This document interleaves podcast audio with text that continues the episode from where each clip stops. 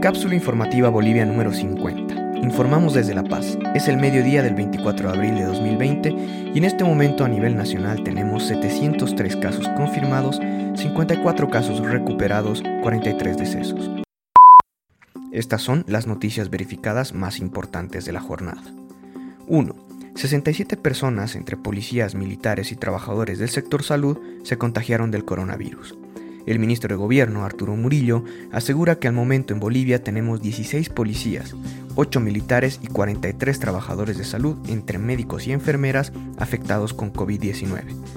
Si no respetan la cuarentena, están exponiendo a sus hijos, esposas, padres, abuelos y también a la familia policial, militar y sector salud. Hagamos que este sacrificio valga la pena, insistió el ministro Murillo. Los policías y militares hacen el control de cumplimiento de la cuarentena y el personal médico atiende los casos, muchas veces sin contar con los insumos de bioseguridad. 2. Fallece un funcionario de salud y Sirmes lo atribuye al estrés por el COVID-19. Los niveles de exposición tan altos al COVID-19 en personal de salud están provocando grados de estrés intolerables en personal médico. A mediodía de hoy, el secretario general del Sindicato de Ramas Médicas de Salud Pública Sirmes, La Paz, Fernando Romero, informó sobre la muerte de un funcionario de salud del Instituto Nacional de Laboratorios de Salud, INLASA, por descompensación producto del estrés extremo al que fue sometido en medio de la pandemia del coronavirus. Romero atribuye la responsabilidad a las autoridades de salud que no prevén de las medidas de bioseguridad básicas al personal médico que está altamente expuesto. Un médico del sector público, ¿cómo no puede tener equipo de bioseguridad si trabaja con el 70% de la población? Es la pregunta que tenemos y que nadie nos responde, dijo. 3. Se confirma 10 nuevos casos de coronavirus en el Beni. Tras la confirmación del Servicio Departamental de Salud del Beni, SEDES, las autoridades departamentales y municipales han endurecido las medidas de cuarentena. Prohíben la circulación desde hoy a las 13 hasta las 0 horas del martes 28. Carlos Reyes, director de Sedes Beni, informó que se tiene programado la toma de muestras a 93 personas, análisis que en algunos casos ya han sido enviados al Centro de Enfermedades Tropicales Cenetrop en Santa Cruz. El informe indica que los últimos 10 contagios ya estaban aislados, pero que se tiene un mayor número de personas que han sido colocados en predios de la Villa Olímpica. Se está a la espera de los resultados. 4. El hambre y la pobreza preocupan en Latinoamérica. El Programa Mundial de Alimentos de las Naciones Unidas ha informado que las personas con niveles de hambre extremos en el mundo aumentarán de 135 millones a 265 millones, o sea, se duplicarán.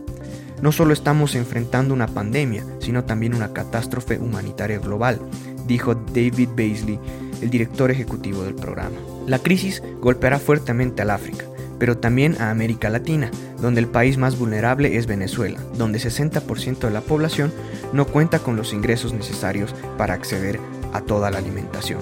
Un tercio de la población enfrenta inseguridad alimentaria y necesita ayuda, y 7%, 2.3 millones de personas, atraviesa inseguridad alimentaria severa sin contar los 4.8 millones de habitantes, 15% de la población, que han abandonado el país y atraviesan hambre fuera de Venezuela. Perú es otro país muy golpeado. Es el segundo país de la región con más casos después de Brasil, 21.000 aproximadamente, y habiendo llegado a registrar 1.500 muertes en 24 horas, registros similares a los de Estados Unidos.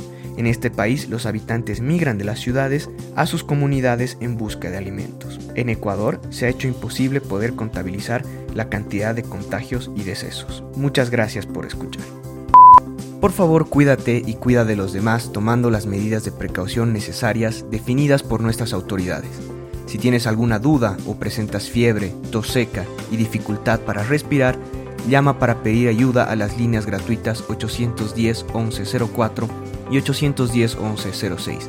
Si tienes más de 65 años y necesitas ayuda para abastecerte de alimentos o comprar medicinas, llama al 810-1005. No olviden revisar la página web boliviasegura.gov.bo para obtener información oficial al respecto del estado de la pandemia en Bolivia, como también nuestra página web cápsulainfobo.com para acceder al resto de los episodios de este podcast. Luchemos contra la desinformación y apoyándonos, entre todos saldremos de esta situación.